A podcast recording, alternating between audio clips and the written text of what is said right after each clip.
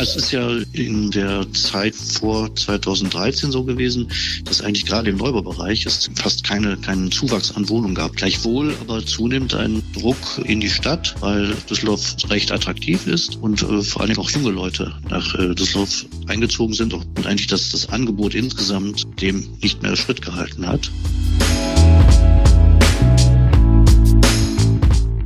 Letztlich, wenn sie neu bauen wollten, dann war natürlich das Problem, dass sie keine Grundstücke hatten.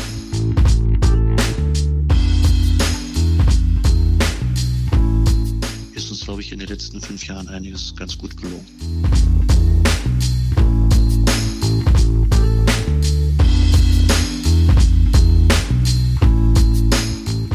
Ja, hallo miteinander. Herzlich willkommen zur zweiten Folge vom Grünfunk Düsseldorf. Stefan und ich sind heute mal nicht in Kaiserswerth. Wir sind ein bisschen gen Süden gefahren und wir sind heute im Nordpark. Genau, wir hatten ja äh, beschlossen, dass wir, solange uns die Corona-Situation noch zu mehr Abstand zwingt, nicht im Studio aufzunehmen, sondern möglichst draußen, zumindest in den warmen Monaten. Und mit dem Nordpark sind wir jetzt schon ein bisschen mehr an die Innenstadt herangerückt, aber immer noch ein ganzes Stück hier draußen im Stadtteil Stockholm. Und der Nordpark hat ja auch eine bewegte Geschichte, ist ein sehr geometrisch angelegter Park und was man eigentlich an vielen architektonischen Elementen sieht, ist entstanden 1936, 37 gebaut worden und äh, wir haben uns gerade auch getroffen an diesen riesengroßen Rossbändigen lebendiger Figuren, die im Eingang stehen, die viele eben genau mit dieser Zeit verbinden. Ganz so einfach ist es dann aber wieder nicht. Dieser ganze Park ist äh, geschaffen worden für die äh, Ausstellung Schaffendes Volk und ähm, der Bildhauer Edwin Scharf hat dafür eben diese beiden großen äh, Reiterstandbilder gebaut, die dann aber gleichzeitig in der damals ja auch kursierenden Ausstellung Entartete Kunst auftauchten. Deshalb gab es damals schon einiges hin und her und dann sollten die Figuren entfernt werden, waren dafür aber wohl zu groß und auch einige der Skulpturen, die hier im Park gezeigt werden, die mit zu dieser nationalsozialistischen Ausstellung gehörten, äh, sind dann kurzfristig entfernt worden. Wir sind aber kein Kunst- und kein Architektur-Podcast. Deshalb, wer, wen das interessiert, der kann das alles bei Wikipedia nachlesen. Man muss sich ja nicht immer auf Facebook rumtreiben. Ja, das werde ich mir definitiv auch auf die Fahne schreiben, weil ich wahrscheinlich von dem, was du gerade gesagt hast, nahezu nichts vorher wusste. Der Nordpark ist ja auch nicht der einzige Park. Deutlich älter und damit auch weitaus klassischer in der Gestaltung ist ja der Hofgarten, der mitten in der Stadt liegt und einer der vielen Parks ist, die diese Stadt ja eben auch im Zentrum immer noch sehr grün machen. Und beim Hofgarten Hofgarten speziell, vielleicht treffen wir uns da das nächste Mal, frage ich mich ja wirklich, dass der all die Jahre überstanden hat und auch den Zugriff der zum Teil sehr gierigen Immobilienindustrie äh, bis heute überleben konnte. Ja, und da sind wir eigentlich schon direkt bei unserem heutigen Gast. Wir haben uns heute das Thema Wohnungspolitik auf die Fahne geschrieben, weil es einfach das Thema der Großstädte in Deutschland ist. Und dazu gehört Düsseldorf natürlich auch absolut. Und darum haben wir uns mit äh, Uwe Warnecke ausgetauscht, haben mit ihm über Wohnungspolitik gesprochen und was eigentlich verändert werden muss in Düsseldorf, aber auch was in den letzten Jahren bereits verändert wurde, was es für Fortschritte gab. Und ich würde sagen, wir hören einfach schon mal rein.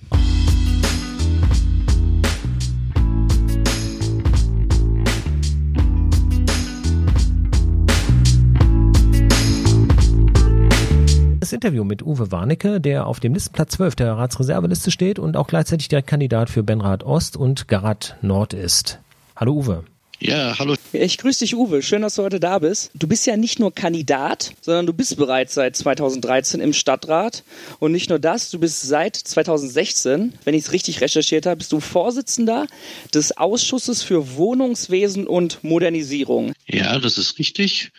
Ich bin äh, schon in der vorletzten Periode nachgerückt und dann seit 2014 ja bis heute im Stadtrat und während der Ratsperiode habe ich dann den Vorsitz des Wohnungsausschusses übernommen. Ich bin eigentlich schon auch vor meiner Ratstätigkeit als sachkundiger Bürger im Wohnungsausschuss gewesen und habe dann als die langjährige Ausschussvorsitzende Frau Antonia Frei das äh, sich da zurückgezogen hat, das dann als Ratsherr übernommen.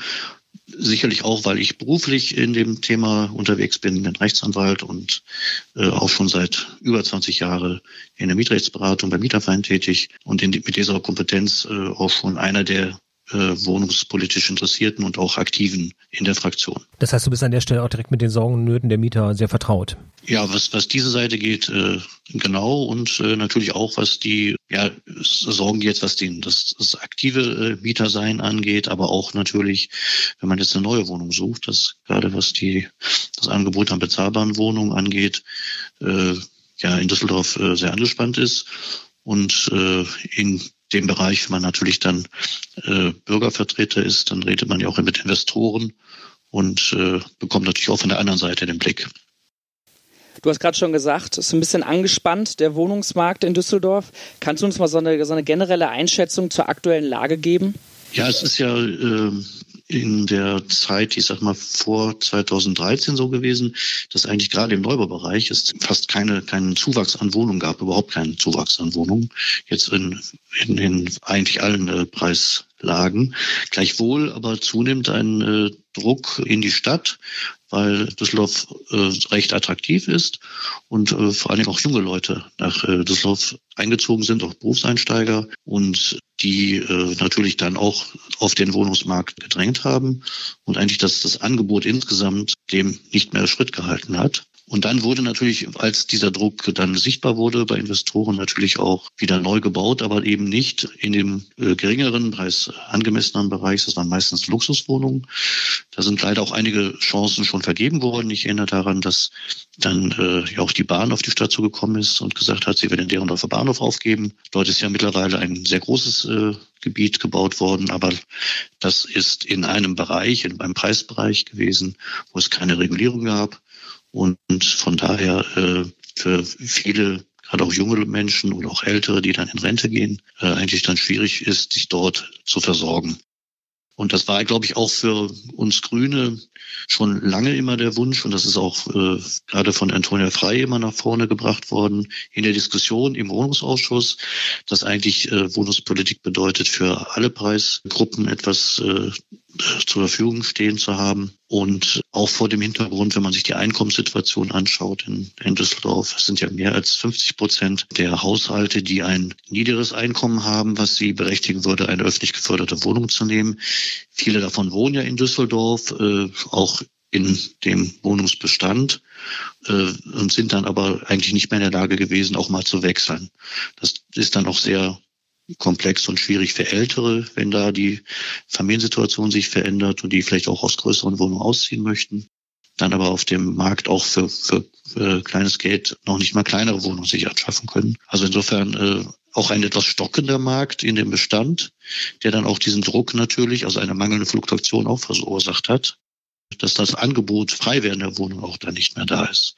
Das war so ein bisschen Sackgasse auch auf dem Gebiet. Und das hat man natürlich dann versucht, äh, na gut, dann schaffen wir halt mehr neue Wohnungen, aber das muss natürlich dann auch in den verschiedensten Preisklassen erfolgen. Welche Bedeutung spielten an der Stelle die Genossenschaft als Wohnungsanbieter? Ja, es ist so, dass in dem Zeitfeld wir einige Genossenschaften haben, die mehrere tausend Wohnungen haben. Die Bevölkerung dort, das sind ja auch meistens dann äh, äh Genossen, die dort wohnen, als Teil der Genossenschaft, die dann auch gar nicht so viel Miete zahlen und auch ja auch ganz gut versorgt sind. Also im, im, in der Binnenversorgung dieser Genossenschaft hat es, glaube ich, einigermaßen geführt. Aber natürlich wollten auch viele Genossenschaften eben auch für neue Genossen dann auch was schaffen. Gerade vor dem Hintergrund, dass gerade der, der Grundgedanke bei denen ist, ja auch günstig Wohnungen anzubieten, hatten wir als grüne Fraktion gerade auch die Genossenschaften sehr stark in den Fokus genommen und es auch im, im Rahmen der Kooperationsvereinbarung hervorgehoben, dass wir gerade auch das genossenschaftliche Wohnen unterstützen wollen. Und wenn wir da mit den Vertretern gesprochen haben, wurde deutlich, äh, dass sie auch gerne auch im Neubaubereich sich wieder engagieren wollen. Sie waren eigentlich auch in den letzten Jahren aus dem öffentlich geförderten Bereich herausgegangen, weil sie gesagt haben, na ja, öffentlich gefördert äh, in dem Preis, wir, wir bauen ja selber schon, wenn wir bauen oder wenn wir anbieten aus unserem Bestand, sind die Wohnungen ja nicht so teuer. Wir müssen nicht unbedingt öffentlich gefördert bauen. Aber letztlich, wenn sie neu bauen wollten, dann war natürlich das Problem, dass sie keine Grundstücke hatten. Und insofern musste man dafür auch eine Lösung finden. Und da ist uns, glaube ich, in den letzten fünf Jahren einiges ganz gut gelungen. Gibt es eine Möglichkeit, die zu bevorzugen gegenüber privaten Investoren oder sind die einfach preismäßig dann immer im, im, im Nachteil? Ja, es ist, ist so, man muss natürlich, wenn man jetzt als Gemeinde etwas anbietet, also Grundstücke anbietet, jetzt aus dem eigenen Bestand, kann man keinen bevorteilen. Man muss ja eine, quasi eine Ausschreibung machen oder muss, muss entsprechende Kriterien definieren. Aber ein ganz entscheidendes Wandel, den wir jetzt hier auch in dem Bereich äh, gemacht haben, dass wir bei den Ausschreibungen nicht nur auf den Preis geschaut haben, der ja auch dann eine Rolle spielt, in welcher Preiskategorie ich da Mietwohnungen dann äh, bauen kann, aber eben auch gesagt hat, wir wollen bestimmte Konzepte haben. Weil wenn man jetzt einmal einen größeren Bereich bebaut, also neues Quartiere schafft, dann geht es ja um mehrere Qualitäten, die man liefern muss. Also gerade uns Grünen ist es ja äh, wichtig, dass dann auch eher entsiegelt wird und dass, wenn man bestimmte Gebäude baut, auch so baut, dass es, sag ich mal, der Natur gerecht ist. Das sind immer so Abwägungsprozesse und äh, dass man auch gute, gute Qualität in den Stadtquartieren hat, Freiräume hat oder eben auch, dass man, dass eine Kita in so einer Siedlung ist. Und wenn man natürlich entsprechende Gebiete planen kann, dann ist es glaube ich, äh, dann wichtig, und das haben wir eben auch, auch da so gesetzt, dass wir bestimmte Kriterien, also Konzepte gefordert haben. Und da hat sich gezeigt, dass gerade auch die Genossen entsprechende Konzeptausschreibungen ganz gerne mit ihren Angeboten und ihren Ideen dann auch beflügelt haben und durchaus dann auch insoweit dann auch zum Vorzug kamen. Also nicht jetzt von vornherein bevorzugen, das geht schon allein wegen des Gleichheitsgrundsatzes nicht, aber sie sind halt auch in der Lage, einfach von ihrem Input her und von ihrer eigenen Einstellung her auf, auf die Stadtgesellschaft zuzugehen und die Erfordernisse der Stadtgesellschaft auch zu bedienen. Mitte Juni gab es einen Kompromiss zum Handlungskonzept Wohnen. Kannst du uns da kurz mal was zu erzählen? Ja, es ist ja so, dass das Handlungskonzept Wohnen ist ja eigentlich schon 2013 in der ersten Fassung erfolgt und dann gab es schon mal 2016 eine erste Evaluierung, dass man so ein bisschen die Kriterien verändert hat. Vielleicht kurz, das Handlungskonzept Wohnen, das wird immer diskutiert an dem einen Punkt, inwieweit man äh, für Neubauten den Investoren äh, klare Vorgaben gibt, gerade was ich eben angesprochen hatte mit der preislichen Regulierung. Und äh, das war die sogenannte Quotenregelung. Quote heißt in diesem im Zusammenhang, dass auf jeden Fall eine Mindestanzahl von Wohnungen im öffentlich geförderten Wohnbereich liegen muss, also für die niederen Einkommen, aber eben auch für die mittleren Einkommen. Eine Preisregulierung oder Bremse oder entsprechende klare Deckelung erfolgen muss. Und äh, es gab im 16, weil das eigentlich so ein, ein Konzept ist, was auch im Dialog entsteht. Also das ist ja 2013 beschlossen worden. Da waren die, die grüne Fraktion in der Opposition. Wir haben das damals mitforciert und auch dann unterstützt, weil wir auch auf der letzten Strecke dann noch unsere Kriterien, was die Quote angeht, eben auch durchsetzen konnten. Und äh, mit der CDU und der FDP das zusammen gemacht. Der CDU und der FDP ist es halt auch sehr wichtig, gerade in diesem mittleren Einkommensbereich äh, zu bauen.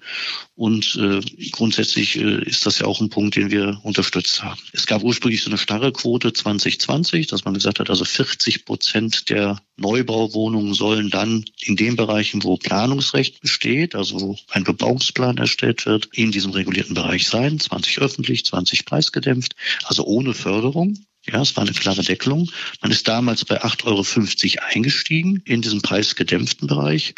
Und es gab dann im Verlaufe dann immer Diskussionen von Investoren, eigentlich schaffen wir das nicht, können das nicht leisten. Dann hat man die Quotenregelung etwas ja, geöffnet, indem man sagt, naja, du kannst dir aussuchen, ob du nicht 30 Prozent öffentlich gefördert machen möchtest. Und das wurde nämlich auch von den, von den Investoren signalisiert, dass durchaus man dann lieber auch öffentlich geförderte Wohnungen, weil man dort die Förderung bekommt. Die Bedingungen sind auf der Landesebene noch besser geworden, gerne dann auch 30 und 10 machen wollte. Dann hat man das dann geändert.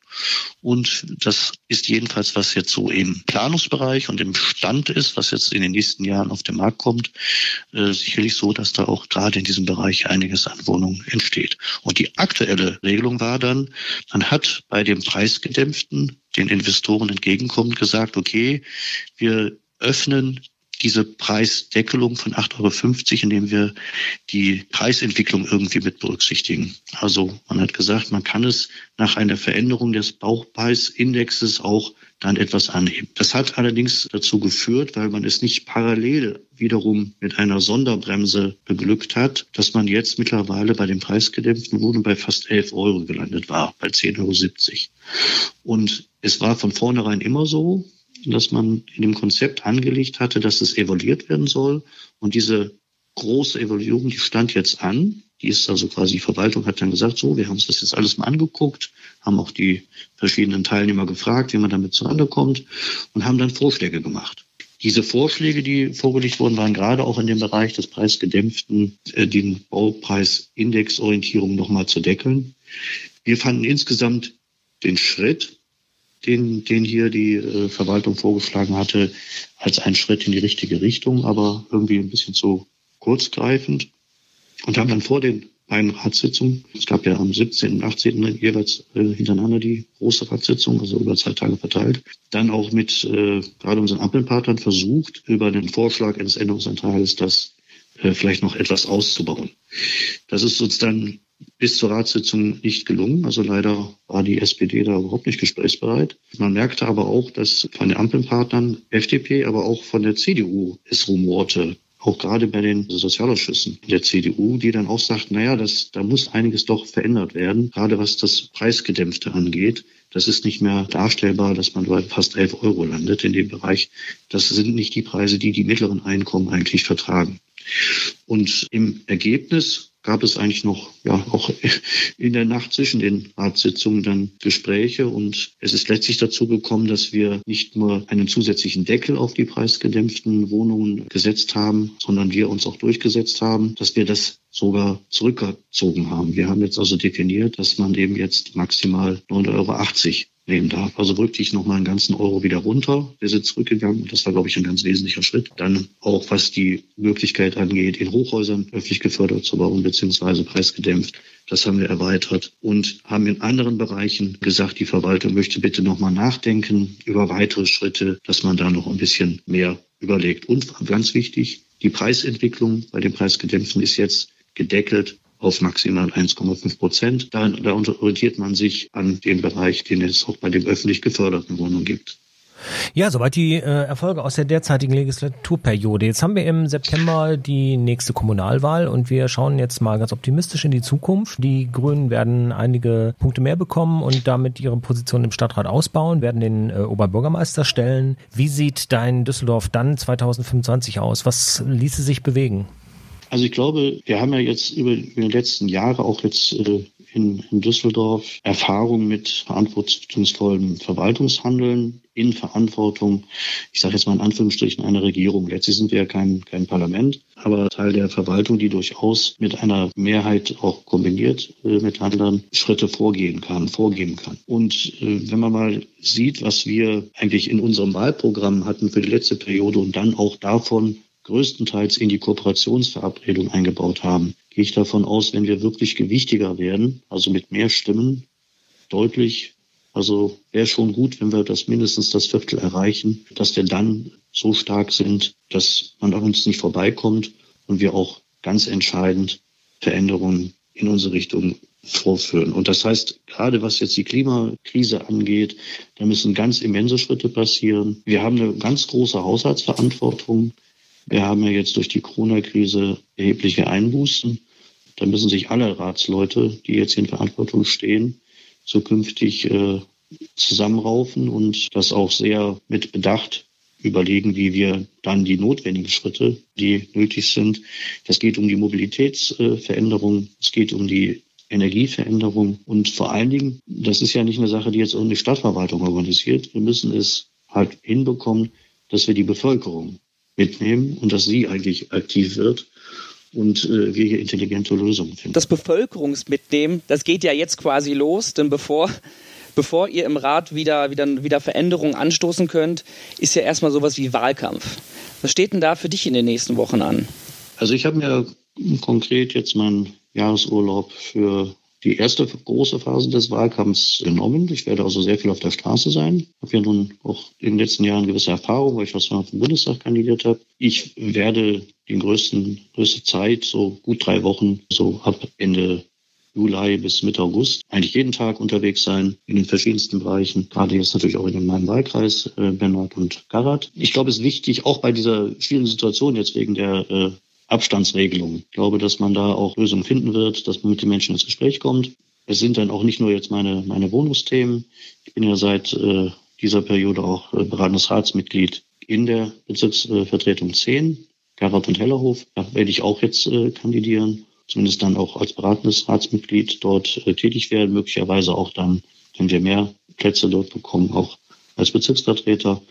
Und das sind ganz wichtige Entscheidungen. Das ist eine, eine Bevölkerung sehr großer Anteil von Senioren. Da muss einiges passieren. Da gibt es ja auch ein Konzept für Garantiert 2.0, aber gerade auch für Hellerhof, da muss es entsprechende Sachen geben. Da gibt es viele Forderungen, die jetzt in diesen äh, Stadtteilen passieren. Da beschäftigen wir uns ja schon seit fünf Jahren mit und da müssen aber jetzt auch entscheidende Schritte passieren, die gerade was so diesen, diesen Bürgerdialog angeht. Und das wird man natürlich jetzt sowohl im Wahlkampf machen, aber auch gehört das eigentlich dazu, dass man äh, innerhalb der Bevölkerung dann verwurzelt ist und die vielen Initiativen, das finde ich auch so das Interessante an, gerade im Süden, dass dort äh, gibt es eine freiwillige Feuerwehr, da gibt es äh, viele Vereine, die unterwegs sind. Ich weiß, als wir 2015 die Flüchtlingsproblematik hatten, das war überhaupt kein Thema, weil alle sofort parat standen und die ganze Stadtgesellschaft eigentlich zur Verfügung stand und jetzt auch noch viele Menschen dort begleitet in unsere Gesellschaft hinein. Und äh,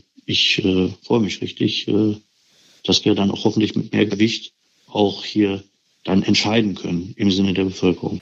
Ja, vielen Dank soweit, Uwe Warnecke. Wir wünschen dir einen erfolgreichen Wahlkampf und bleib gesund dabei. Wenn du natürlich Interessenten noch auf Details hinweisen willst, kannst du jetzt ja auf dieses Interview verweisen, wo sich alle nochmal über die Wohnungspolitik der Grünen informieren können, ohne mit dem Abstandsgebot in Konflikt zu geraten.